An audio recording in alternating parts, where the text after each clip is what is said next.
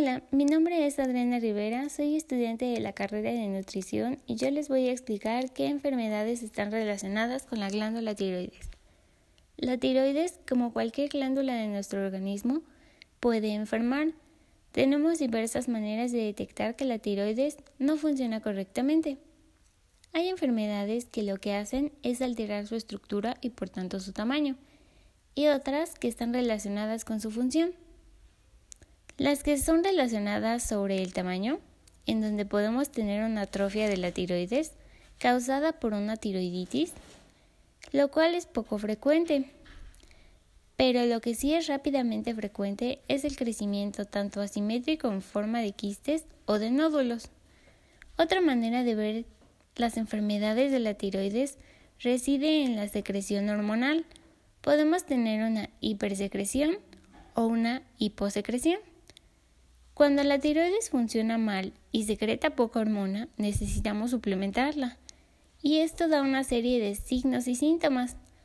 Cuando la tiroides funciona demasiado, tenemos otro tipo de enfermedades, como sería el hipertiroidismo, que también necesita tratamiento, en la que esta función exagerada lo que hace es que el paciente sienta palpitaciones, exceso de apetito, falta de sueño y se siente irritado. Por otro lado, tenemos una hipofunción de la tiroides. Y si no lo medicamos, el paciente tenderá, tendrá tendencia a engordar, tendrá tendencia a la depresión, le aumentará el apetito y se encontrará mal. Hola, mi nombre es Adriana Rivera y hoy les voy a explicar ¿Cómo se realiza la exploración de la glándula tiroides? Para la exploración de la glándula tiroides se exige un tacto delicado y suave, ya que las asimetrías y los nódulos son más difíciles de detectar si se aprieta en exceso. Se debe determinar su tamaño, consistencia, sensibilidad al tacto y cualquier tipo de nódulo. Ante cualquier hallazgo patológico deberá describirse su localización, forma y tamaño.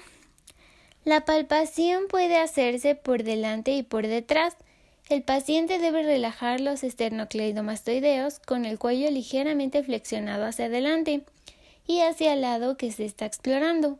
Se le pedirá que trague.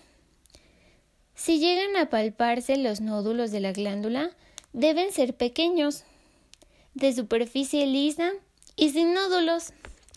La glándula debe elevarse ligeramente al tragar. Mide por su parte mayor unos 4 centímetros y el lóbulo derecho suele ser 25% mayor que el izquierdo. La consistencia debe ser firme pero flexible.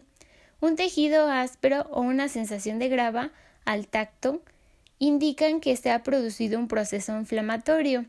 Si existen nódulos, es preciso determinar su número, forma y consistencia. La presencia de una tiroides aumentada de tamaño y sensible al tacto puede ser indicio de una tiroiditis.